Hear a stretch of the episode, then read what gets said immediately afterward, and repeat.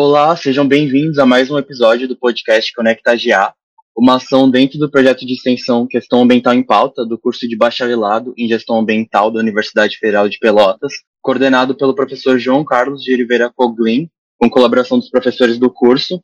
E hoje, no sexto episódio, temos como convidado o professor e doutor Clayton Stiger Peleberg. professor Clayton tem sua formação composta por uma graduação em Engenharia Agronômica na Universidade Federal de Pelotas, em 1994, possui mestrado em Ciência e Tecnologia de Sementes pela Universidade Federal de Pelotas também em 1996 e por fim doutorado em Fitotecnia pela Universidade de São Paulo, Exalc 2001. Atualmente é professor associado da Universidade Federal de Pelotas no curso de bacharelado em gestão ambiental. Possui como áreas de atuação a agronomia, a fitotecnia, a produção e beneficiamento de sementes, a ecologia, desenvolvimento sustentável, o ensino, aprendizagem e tecnologia educacional e a educação ambiental. Bom dia, professor Cleiton, boa tarde, no caso, e seja muito bem-vindo.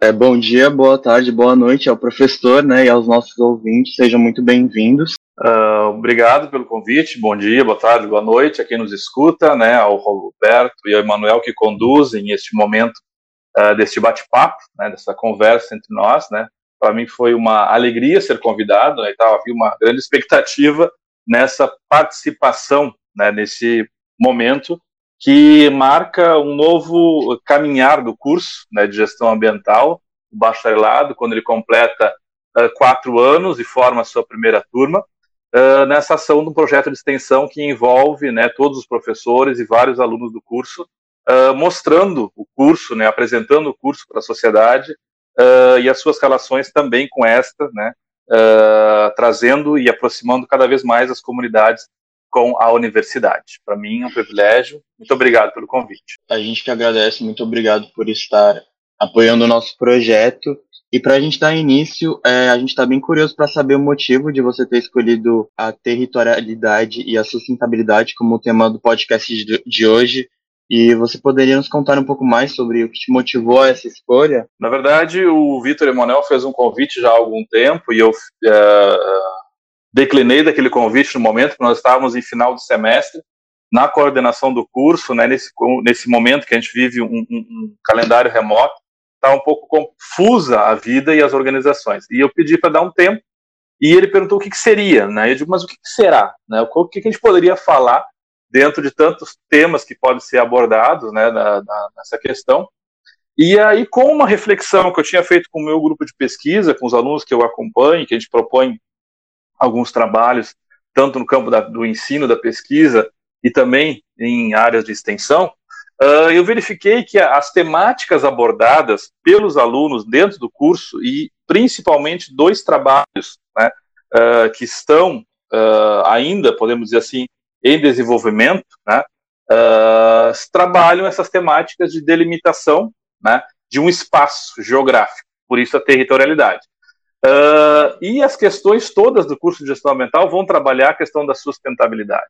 O primeiro trabalho que eu me refiro é o TCC defendido pela Carla uh, Ribeiro, né, uh, formando dessa primeira turma da gestão ambiental, a qual eu orientei nos últimos anos, e ela trabalha a questão do zoneamento ecológico econômico, né? então o ZE.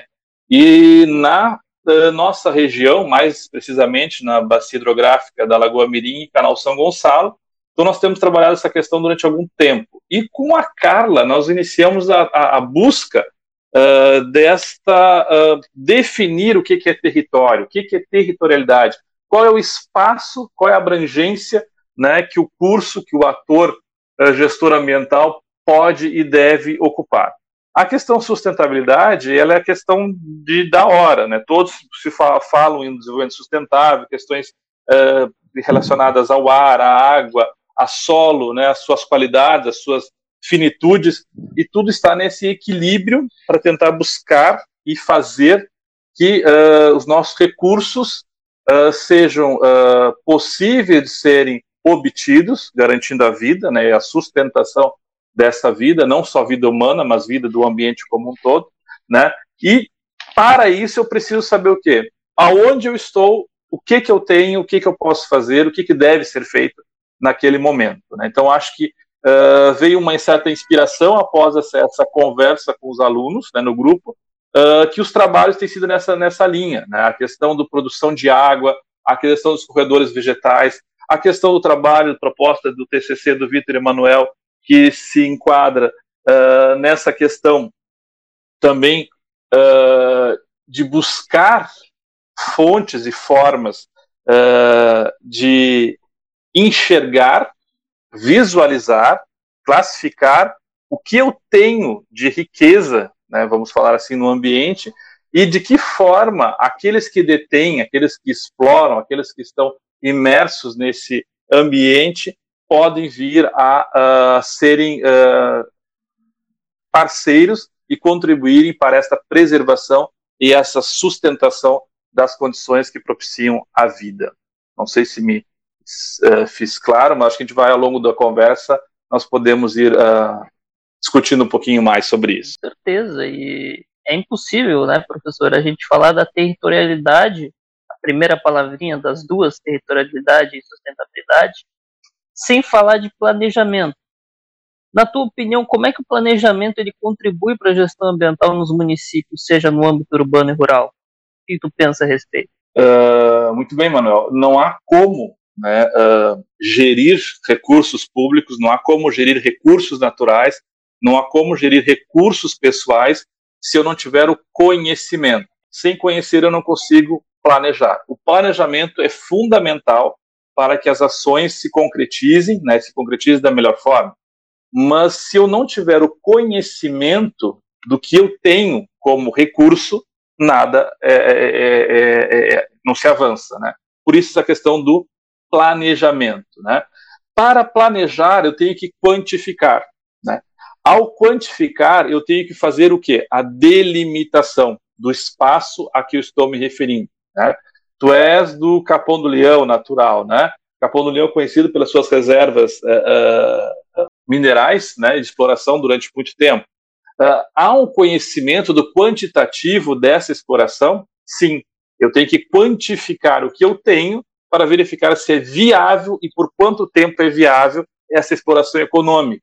Eu preciso quantificar o quanto será retirado do ambiente, de que forma será transportado para planejar a redução do impacto que isso vai ocasionar. Por isso, os municípios que são a menor organização estrutural no, no nosso país, né, eles devem ter muito claro ações de planejamento, bancos de dados, informações, conhecer muito bem o seu próprio município, as suas próprias condições, para que, tanto em âmbito urbano como em âmbito rural, né, nós tenhamos condições de planejar, planejar com segurança garantindo aquilo que se busca, que seria a segunda palavrinha, a sustentabilidade de qualquer uma das ações por um período uh, significativo, né?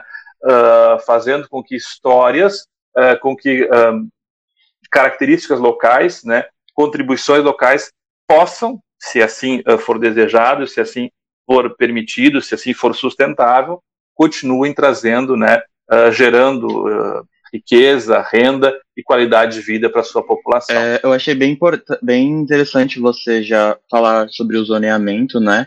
E sobre o TCC da Carla. Eu já vou pegar esse, esse assunto para a gente abordar agora. É, para os nossos ouvintes que não sabem muito bem o conceito de zoneamento e caso eu estiver errado podem me corrigir. O zoneamento basicamente ele re regula o uso e o uso e a ocupação do solo urbano, né? Basicamente ele define as atividades que podem ser instaladas nos diferentes é, locais da cidade. E Clayton, sobre essa questão do zoneamento é, e também puxando para o planejamento que você tinha abordado agora, qual é a importância no planejamento municipal que você enxerga? Uh, basilar, né, é a base de, de, toda a questão. O zoneamento, Roberto, ele não se, de, não, não se reduz, vamos dizer assim, à questão urbana. Né? Uh, até historicamente alguns zoneamentos, né, esse, essa, esse registro são urbanos, né, mas também tem toda uma questão que está ligada ao meio rural. Por exemplo, o zoneamento uh, agrícola, né? Quais são as culturas que eu posso plantar, ou quais são as culturas que são inerentes a determinados cultivos. Por exemplo, nós temos alguns cultivos vegetais que são cultivos uh, de inverno, temperaturas mais baixas, outros são de cultivos de verão, outros são primavera. Então, historicamente, na história da humanidade, né, sempre se, se fez isso, né, sempre se buscou isso, né, zonear, delimitar, uh, traçar um território, qual é o limite aonde eu posso uh, estar. Né? Uh, eu não sei se, se talvez para a geração de vocês seja um pouco distante essa metáfora que eu vou utilizar agora, mas uh, na minha infância, né, uh, nós fomos morar num bairro que estava sendo construído, um bairro popular com construção. Então as casas já estavam prontas, mas muros e, e demais infraestruturas do bairro elas foram sendo feitas ao longo do tempo. E era muito comum se fazer os muros das casas, se fazer o calçamento, fazer a calçada. Né? E quando a gente estava jogando bola, brincando e brigava com algum vizinho, né, isso as crianças, brincadeira de criança, né? Disse, não, tu não passa mais que essa calçada aqui é minha. E o outro dizia, mas como? Foi o meu pai que fez, é a minha calçada. Né? Veja o que, que é isso, Roberto. É a, a, ideia inerente ao ser humano de ter o poder, de ter o, o gerenciamento sobre uma área geográfica. Né? Então eu tinha o que, que era a minha intenção. Se esta calçada foi meu pai que fez, a calçada é dele. Sendo dele, eu sou herdeiro, ela é minha. Tá? Essa ideia, ela é, é, ela é primitiva, vamos dizer assim, ela faz parte do ser humano, da sua ideia de, de possuir algo, de delimitar qual é a sua área de atuação, mas ela é errônea se nós levarmos para um âmbito maior, né? um âmbito, por exemplo, da questão de um município ou deste planejamento de um município ou mesmo de um estado ou de uma nação. Eu não posso particularizar cada uh, pedacinho né, desta área geográfica, essa área física que o município tem, e atribuir um dono. Eu tenho que ver o que é o bem comum, o que é o, o todo, o entorno. Claro, daquela ideia infantil de que aquela calçada é minha, passa a ser uma ideia de que a calçada é pública. Eu contribuí para a construção da calçada, para que a população os visitantes, os transeuntes, os vizinhos tenham uma condição melhor de estar naquele, naquele local. Tá? Então, este zoneamento, seja urbano, seja rural, ele parte de que princípio? Bom, eu tenho que verificar qual é uma atividade é, executada, qual é o recurso que eu tenho naquela localidade, o que, que está sendo explorado, o que, que está sendo pensado, planejado para aquele local. Uh, se nós formos para o, a questão rural, são as propriedades rurais, que eu tenho uma delimitação, eu tenho um termo que permite ali uma escritura que diz qual é a área de cada uma das propriedades. Na área urbana, eu tenho uma escritura que diz qual é a área do apartamento, qual é a área da casa. Então, a questão de zonear, de delimitar espaço, ela é uh, intrínseca à nossa sociedade e ao planejamento da nossa existência entre sociedades urbanas e rurais. Como eu vou utilizar esse zoneamento e diferenciar o que é uh, bem pessoal do que é bem público? Bom, aí está a grande diferença de quem for este planejador do município. Né? Eu acho que sem haver essas condições de delimitações é muito complicado. Nós, na região de Pelotas, na cidade de Pelotas, nós temos, por exemplo, o antigo arroio Santa Bárbara, né, que hoje ele é praticamente existente, canal do Pepino, outros córregos que existiam e hoje já não existe mais com a função ambiental, se tornaram uh, locais de dejeto de esgoto. Né? Uh, em outras cidades pelo mundo, nós temos tanto exemplos favoráveis como desfavoráveis, também nesse sentido. Né? Então, para que haja, em termos de um município, um planejamento adequado, onde a questão dos territórios sejam responsabilizados e sejam identificados e que os seus usos né, sejam cada vez mais uh, uh, possíveis de serem realizados pela população como um todo, buscam também uma questão de uma sustentabilidade, e eu traria a temática que talvez a gente possa abordar, aprofundar em outro momento, que seria uma questão da ecologia humana. Né? Eu tenho a ecologia como um, um, um estudo do ambiente, mas o ser humano nesse ambiente também tem as suas particularidades uh, de como fazer isso. Né? Então, eu não tenho como falar né, em território, em zoneamento, em delimitação, sem que essas uh, definições, esses conceitos, estejam atrelados a um real e a um concreto planejamento uh, no âmbito municipal, pessoal, distrital. Porque aí também nós temos que ver que quando a gente fala questão municipal, né, nós temos uh, uh, no nosso país grandes diferenças entre os municípios. Né? Percebam que, por exemplo, na nossa região, nós temos metade sul do Rio Grande do Sul, nós temos Pelotas e Rio Grande aqui nessa, nessa mais ao sul, né? São duas cidades que se destacam pelo número populacional. Mas eu tenho municípios no entorno com 2 mil, 3 mil habitantes. Eu não tenho como comparar, né? Uh, ou, ou, buscar uh, ideias de planejamento de um município de 3 mil comparado com um município de 300 mil habitantes.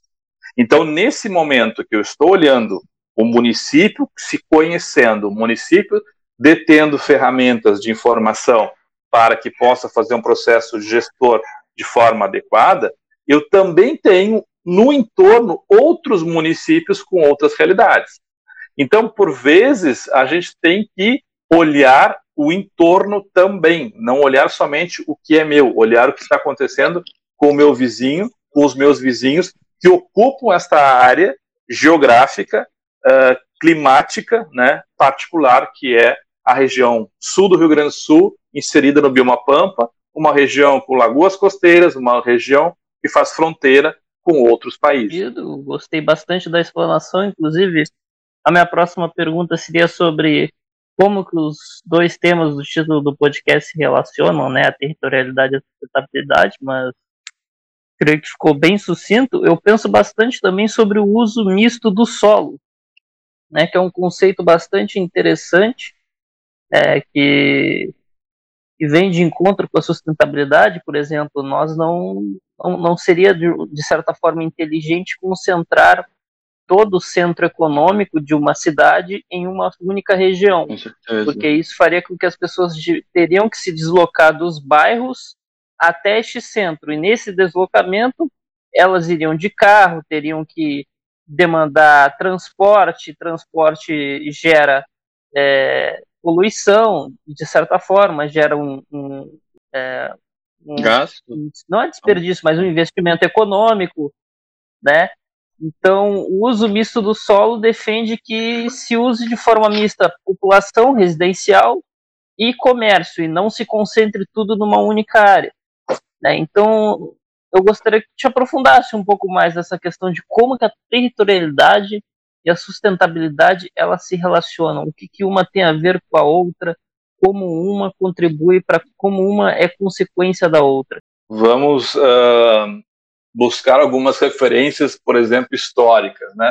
Uh, se nós uh, nós temos como senso comum que o homem, né, inicia o processo de fixação, deixa de ser um errante nômade há 10 mil anos atrás, né, quando ele começa a fazer o cultivo uh, de espécies vegetais, né, e vai se fixando. Ele percebe que não há mais uma necessidade de, de somente uh, recolher uh, materiais vegetais para sua alimentação, mas ele pode cultivá-los. Podendo cultivá-los, ele se fixa. Né? Mas aonde esse homem vai se fixar? Né? O homem como humanidade, né? Ele se fixa onde ele tem água, onde ele tem terras férteis. Né? Uh, com o passar do tempo, culturalmente, algumas espécies, algumas uh, espécies se adaptaram muito facilmente a isso, né? E hoje nós temos um grupo muito restrito, talvez, de plantas que sirvam de alimento comparado com a quantidade, uh, variabilidade genética total né, existente. Mas há uma fixação onde, onde há uma estrutura que permita a alimentação e basicamente a obtenção de água. No mundo, né, no planeta Terra, em diferentes locais. Tem pessoas que residem no Alasca até o deserto da, de Gobi. Né?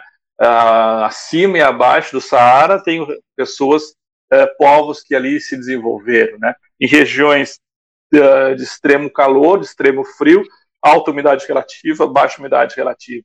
Mas, é, de maneira geral, foram se aglomerando, se fixando, se zoneando em territórios que foram sendo apropriados e fazendo essa divisão. Bom, eu tenho um recurso água, esse recurso água ele é utilizado ou permite tanto um número significativo de pessoas. Essa água irriga o solo e ela produz alimento. Né? Então, o uso do solo, Emanuel, nessa condição de uma, um uso múltiplo, parte do conceito do que é o solo e qual é a sua riqueza. Tá? Por exemplo, para um agricultor, a riqueza é a fertilidade que o solo tem em produzir alimento.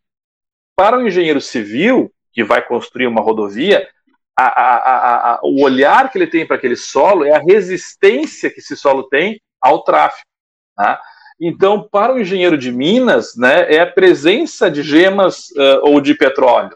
Então, dependendo de quem está olhando para aquele local, vai haver um maior ou menor interesse em um campo específico ou em outro. Né? Mas certamente, se eu estou pensando em planejamento, se eu estou pensando em território, se eu estou pensando em sustentabilidade, né, eu devo de pensar nos diferentes usos.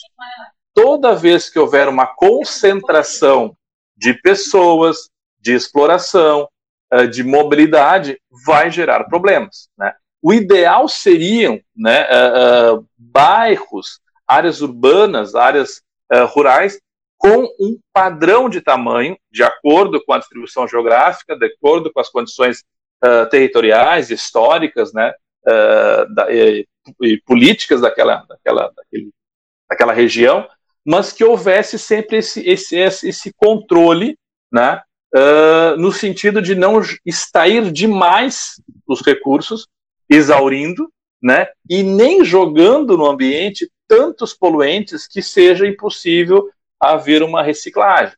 Nós temos vários exemplos a nível de mundo dessas buscas por esses, por esses uh, ambientes. Ultimamente, mais modernamente, vamos falar assim, são alguns condomínios. Os condomínios têm toda uma proposta de áreas verdes, uh, de reuso de água, de obtenção de energia solar, né, de, de, de compostagem dentro dos condomínios, o que é? Esta busca né, da tentativa de uh, reduzir o impacto causado pela presença humana. Sempre vai haver esse, esse impacto dessa, dessa presença humana, mas quanto menor ele for, ou quanto maior o controle que nós pudermos ter em relação a ele, ficaria bem mais interessante uh, essa ação os diferentes usos, ou usos múltiplos do solo, respeitando e entendendo que o solo ele é um ente uh, orgânico com diferentes possibilidades, diferentes condições, né? Inclusive com necessidade de que a gente chama na agronomia de pousio, né? Dar um tempo para que ele se recupere, para que consiga novamente ofertar essas condições de uh, permanência da vida naquele local. É, o uso e cobertura do solo é de extrema importância dentro do quesito sustentabilidade. E aí eu já vou entrar numa puxa sardinha para o meu lado, como se diz, porque eu estou realizando um momento a minha pesquisa de TCC e eu estou chegando a algumas conclusões. Né? Na minha pesquisa, eu vi nos últimos 20 anos, nos últimos 20 anos não, entre 98 e 2018, praticamente nos últimos 20, 22 anos, na metade sul do estado do Rio Grande do Sul, as áreas de florestas plantadas, subintende e silvicultura, estão aumentando. Elas passaram de 27.601 hectares para 127.526 hectares, ou seja, um aumento de 461% durante esse período. Enquanto a vegetação campestre nativa, os campos nativos, o bioma pampa, digamos assim, houve um decréscimo, está diminuindo né, de 16,46% com esse decréscimo. Perdemos mais de 224 mil hectares. Eu queria saber o que tu pensa a respeito desse fato, se há uma relação causal entre aumento de um e diminuição de outro, e se sim, se seria positivo ainda, de forma interdisciplinar, o aumento da silvicultura para territorialidade e economia e meio ambiente da metade sul do estado do Rio Grande do Sul, né? Tomando como exemplo aqui a região onde habitamos. Vamos, uh, em conjunto, acompanhando essa, essa, essa provocação, vamos dizer assim, né? Uh, por quê? Né? Uh, e aí eu sempre busco a questão, se eu vou discutir o que, que é o sustentável, né? Uh, vamos buscar a questão ambiental, vamos entender, vamos enxergar, vamos definir o que, conhecer o que, que eu tenho de ambiente, vamos ver o que, que eu tenho de social, quais são as, as estruturas sociais presentes naquela área, quais são as questões econômicas que estão presentes, porque o ser humano ele necessita, né, uh, para a sua sobrevivência, de desenvolver questões econômicas, mas vamos também trazer a questão cultural. Né? A questão cultural ela nos explica, nos ajuda e nos faz entender e saber como nós chegamos até onde nós chegamos hoje. Tá? Na nossa região, na metade sul do Rio Grande do Sul, né, onde está o presente o bioma Pampa, e também nos nossos países vizinhos, Argentina e Uruguai, onde esse Pampa se estende, né, uh, por séculos se teve o quê? Grandes áreas, né, com vegetação campestre, uh, e após a chegada dos colonizadores europeus e serem trazidos para essa região o gado, esse gado se desenvolveu, se adaptou muito bem. Por quê? Herbívoros com campos. Né? Então foi um, um, uma bela de, uma, de, uma, de, uma, um acerto, digamos assim, estratégico. Uh, nessa região, né, nós não tínhamos grandes felinos que fossem uh, provocar algum problema na criação desses uh, bovinos, né? Então, se fala, você tem uma, uma, ideia de que pelo menos nos últimos 400 anos, uh, principalmente os bovinos estão na região, né? se percebe duas coisas. Onde esta exploração se deu da forma mais tradicional, no estilo gaúcho, né? houve grandes extensões de terra com grande ou nem tão grande número de cabeças de gado assim. E foi se estabelecendo um equilíbrio, nós não estamos falando de 4 anos, 40 anos, 400 anos, entre a presença desses animais e as espécies vegetais que aqui estavam presentes. Isso é um fator, é uma, uma, uma possibilidade. Hoje se trabalha com a questão, uma definição uh, do, do, pecuarista sempre foi visto como o detentor de grandes áreas. Né? E isso também é uma realidade histórica conhecida. Mas nos últimos anos se trabalha com uma perspectiva da definição de um pecuarista familiar, que seriam aqueles produtores com pequenas áreas, né, até quatro módulos fiscais, né, então ali dependendo pode ser 20, 30, 40 hectares, que também tem como subforma de, de, de, de obtenção de renda a pecuária, mas com um número menor, certamente, de animais. Né? Mas onde eu tenho esta uh, presença do pecuarista familiar, a questão bioma está muito melhor preservada do que em outras regiões. Por quê? A questão da pecuária extensiva, ela preserva mais a questão ambiental, né? Uh, se os campos forem nativos, se o gado tiver uma vida livre, a toda a questão do bem-estar animal é, é contido, porém eu preciso de poucas pessoas para ter essa lida. E a rentabilidade, ela se intensifica quando eu intensifico e reduzo o tempo de criação dos animais. E aí eu associo a pecuária à agricultura. E a agricultura ela vem sendo uh, implementada também, talvez de forma mais intensiva, nos últimos 100 anos, vamos dizer assim, com a chegada principalmente do arroz nessa região. Então, essa pecuária e esta orizicultura se estruturaram e se mantiveram no último século. Nos últimos anos, talvez as questões econômicas e, e questões comerciais, inclusive internacionais, têm sido desfavoráveis. Então, buscas por outras formas de renda foram sendo estabelecidas. Uma dessas formas de renda a serem buscadas é a silvicultura. Tá? Quando nós chegamos à silvicultura, nós devemos definir o que é silvicultura. É uma área que estuda o cultivo de uh, espécies que têm interesse econômico específico, como o uso da madeira, né, ou da celulose, como é o caso. Na nossa região metade sul, sempre vista como deprimida economicamente, com falta de, uh, de, de empresas, de indústrias, se verificou, se entendeu que muito desta área do bioma que estaria sendo, não sendo ocupada na totalidade pela pecuária, ou não tendo condições para é, cultivar arroz, como são o caso das coxilhas, as áreas mais elevadas, poderiam ser utilizadas para a silvicultura. E ali até o ano de 2008 se tinha uma, uma ideia de implantação de grandes projetos de silvicultura, que falavam em torno de a chegar, alcançar-se algo em torno de um milhão e meio de hectares plantados continuamente com eucalipto, tá? que é uma espécie silvícola, né, é uma espécie que tem uma grande rentabilidade, um crescimento rápido, e produz, é utilizada muito, uh, muito grandemente para a produção de celulose. Né? Então, olhando por esse aspecto, a silvicultura ela pode se tornar uma forma de rentabilidade. Agora, como esta espécie exótica, sendo introduzida aqui no ambiente, ela se comportaria?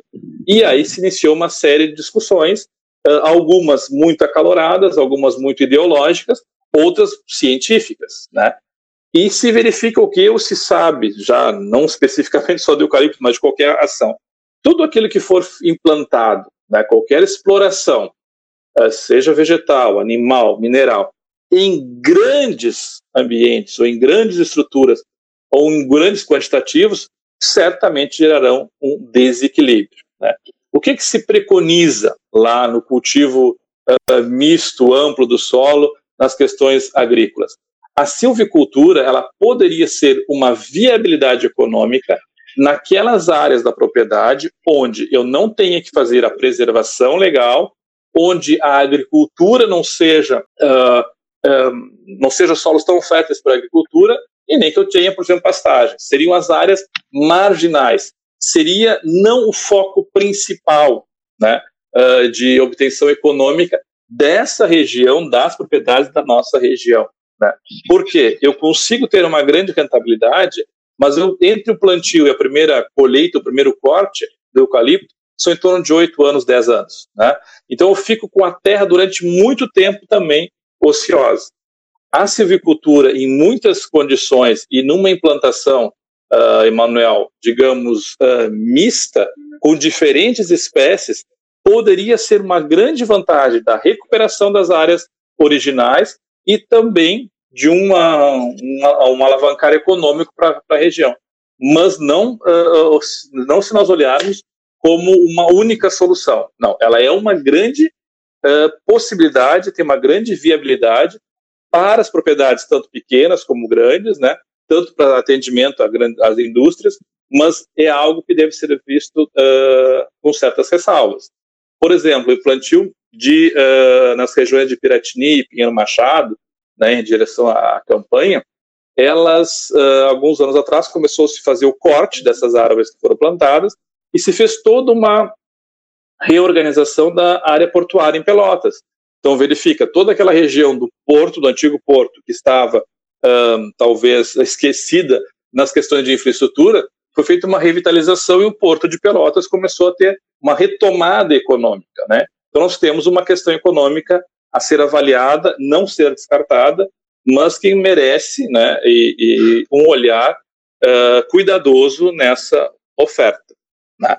Uh, e depois da silvicultura, ela não se uh, não se chegou aos valores imaginados lá em 2008 em função da, da, do grande, da grande crise econômica que aconteceu a nível mundial. Né? Isso refriou muito o que foi uh, plantado naquele momento ou até aquele momento. E que se está colhendo agora. Né? Então, ali eu tenho 8 a 10 anos para eucalipto, uh, pinos eu vou levar em torno de 20 anos para fazer a primeira colheita. Né? Então, são questões que têm que ser uh, vistas com cuidado. Países nórdicos, por exemplo, né, plantam né, para colheita em 50 anos. A silvicultura é uma fonte de renda, né? Uh, de gerações para gerações, porque quem planta normalmente não vai fazer a colheita. Então, depende muito da região onde eu estou inserido, das condições climáticas, das questões ambientais, das questões culturais que estão sendo ali uh, trazidas. É um amplo debate. E só para complementar para os nossos ouvintes, né, aqui na metade sul foi proposto pelo, por um comitê, né, o ABP Florestal RS, instituído por decreto estadual, para dinamizar né, a metade sul do estado gaúcho, que é reconhecidamente menos é, abastada economicamente do que a metade norte do estado. Né? E em 2008, que foi aprovado o zoneamento para atividade de silvicultura, o ZAS, no estado do Rio Grande do Sul, o que contribuiu Perfeito. no regramento geral, né, ao contrário do, do histórico inicial, como o senhor disse, teve muita discussão acalorada, foi feito algo, um, um debate que, que transitou entre o ideológico e o científico, né, então a partir de 2008 é, houve um regramento que ajudou bastante no, na criação desse zoneamento é. da atividade da silvicultura. É, e muitas vezes, né, essa questão acontece, só para complementar, é, não só por questões locais, né, a pressão toda, todo esse planejamento, isso foi atendendo a políticas internacionais externas. Uh, para vocês ficarem sabendo, terem como uma, uma, informação, né, o município de Capão do Leão tinha o maior viveiro florestal da América Latina né, foi implantado no município do Capão do Leão. Era algo assim de produção de mudas clones das melhores espécies e variedades de eucalipto né, do mundo. Era algo assim para desbancar. E veio com uma pressão, e veio com uma agilidade, com uma, uma, uma competência tamanha, por quê? Pressão econômica. Né? A questão econômica é muito forte em muitos aspectos. Né? Então, assim, se nós pensarmos na questão cultural, o churrasco do gaúcho, né, o churrasco é feito muitas vezes com o carvão ou com a lenha. Né? Essa lenha é tirada da onde? Então, é muito mais coerente eu fazer uma implantação silvícola, né, a plantar o eucalipto, plantar a acácia, para obter esta lenha, esta madeira que eu vou utilizar, do que explorar da, da, da mata nativa, da mata do restante que eu tenho ainda. Né? Então, por uma questão cultural, por uma preservação cultural de um hábito né, que identifica o gaúcho como uh, uh, habitante dessa região, né, um hábito alimentar, eu necessito de madeira. Por que então não, não ter projetos de implantação para esta produção? Deve ter, né, com, muito bem, muito bem falou, a questão do zoneamento, verificar qual é o território, qual é a área, qual é a zona melhor para fazer esta atividade. É, voltando um pouco agora para o assunto de planejamento, é, até, o ano de, até os anos 50, o Brasil era um país predominantemente rural, né? Mas essa, essa realidade acabou mudando rapidamente nos anos seguintes. E aí, a partir dos anos 60, a situação acabou dando uma invertida e o, e o Brasil passou a ser um país majoritariamente urbano. E aí, com isso, a gente tem o, o, o Estatuto da Cidade, que propõe uma série de instrumentos para a prática da, é, das políticas, políticas urbanas, públicas. né? Sendo proposta a elaboração do plano diretor municipal como um mecanismo de orientação do solo urbano. E aí, tendo como base, tanto nesses interesses coletivos do município, quanto os interesses particulares dos moradores, que até o Emanuel deu um exemplo, agora e tudo mais, você também, de que forma você acha que pode ser feita uma gestão participativa nesse processo? Uh, desde os movimentos estudantis até os maiores movimentos desse país, a maior dificuldade justamente é esta representatividade, né? É fazer a gestão participativa. Quem é que participa evidentemente, né, eficazmente? Quem é que está inserido nesse processo? Quem está imbuído dessas diferentes formas? Né? Uh, prioritariamente os governos, né, no âmbito municipal, estadual, federal, estabelecem as suas secretarias, os seus ministérios, né, uh, os seus gabinetes, que definem quais são as temáticas que são, são, sobre as quais são responsáveis para que se faça esse tipo de, de ação. Mas a sociedade civil, né, como é que ela pode estar presente nesse processo? Né? E aí são as diferentes representações, as, as associações de classe, engenheiros agrônomos, veterinários, ambientalistas, né? Uh, os, os, conselhos regionais como o CREA, o CRA, uh, clubes de serviço, organizações não governamentais, né? São diferentes formas, né, de que de organização dos habitantes para que as temáticas possam ser uh, elaboradas, tendo um reflexo ou escutando, ao menos, uh, a quem está residindo ali. Né? Uh, talvez não, não, não, não, não penso diferente, mas talvez essa questão uh, urbana-rural, uhum. essa dicotomia que é urbano e rural, ela dificulte um pouco essa compreensão. Por quê? Uh, se nós pegarmos as cidades, né, uh, concentração de número grande de pessoas que necessitam de água, né? Uh, e o morador urbano ele obtém água aonde? Na torneira, né? Ele tão tranquilamente vai ao banheiro, abre a torneira, ele vai à cozinha, abre a torneira, ele vai ao jardim, abre a torneira e tem água. Ele tem consciência de onde esta água ela é produzida, onde esta água é armazenada, de que forma esta água é obtida. Né? Uh, se nós pegarmos essa temática água, o urbano é totalmente dependente do rural, porque as grandes estações de captação de água estão onde? Nas áreas periféricas, né? fora do urbano, estão no rural. Uh, os nossos lençóis freáticos, os nossos mananciais estão na serra, estão em outras regiões que estão no entorno das cidades, muitas vezes. Por quê? aqueles que existiam na cidade hoje estão contaminados. Então tem que buscar essa água fora.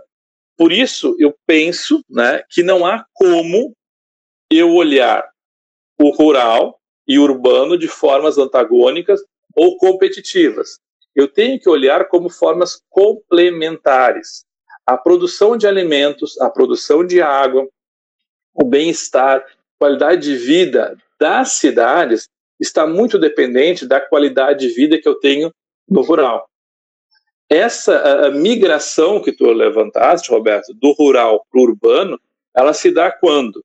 Quando nas cidades eu passo a ter umas condições de vida, né, uh, tidas como melhores, né? A questão, por exemplo, eu acabei de falar, do acesso à água e à luz.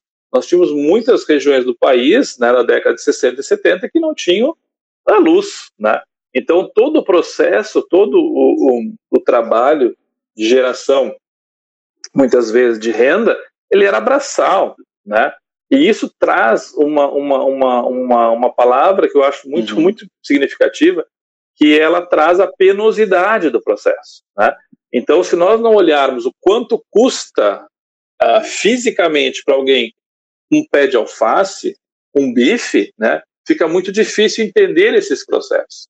Então, assim, hoje se trabalha já com uma condição bem melhor nessa questão da qualidade de vida e acesso a diferentes recursos no rural, que não fazem mais tanto apelo para que quem está no rural venha para o urbano.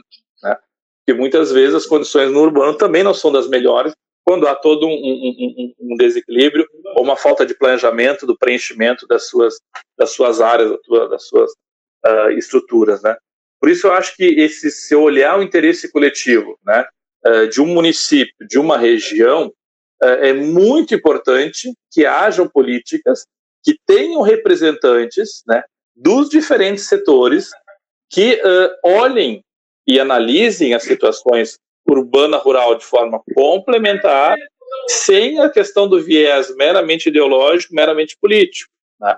Claro que as questões ideológicas, as questões políticas devem ser trazidas, mas também as questões científicas, né? uma análise um pouco maior no sentido de que haja um debate que acabe uhum. contribuindo, né, trazendo fatores positivos a todos os moradores, né? Bom, professor, o nosso papo está muito bom, mas infelizmente eu vou ter que te fazer a pergunta final agora. Ok, vamos lá. Preparado para ela.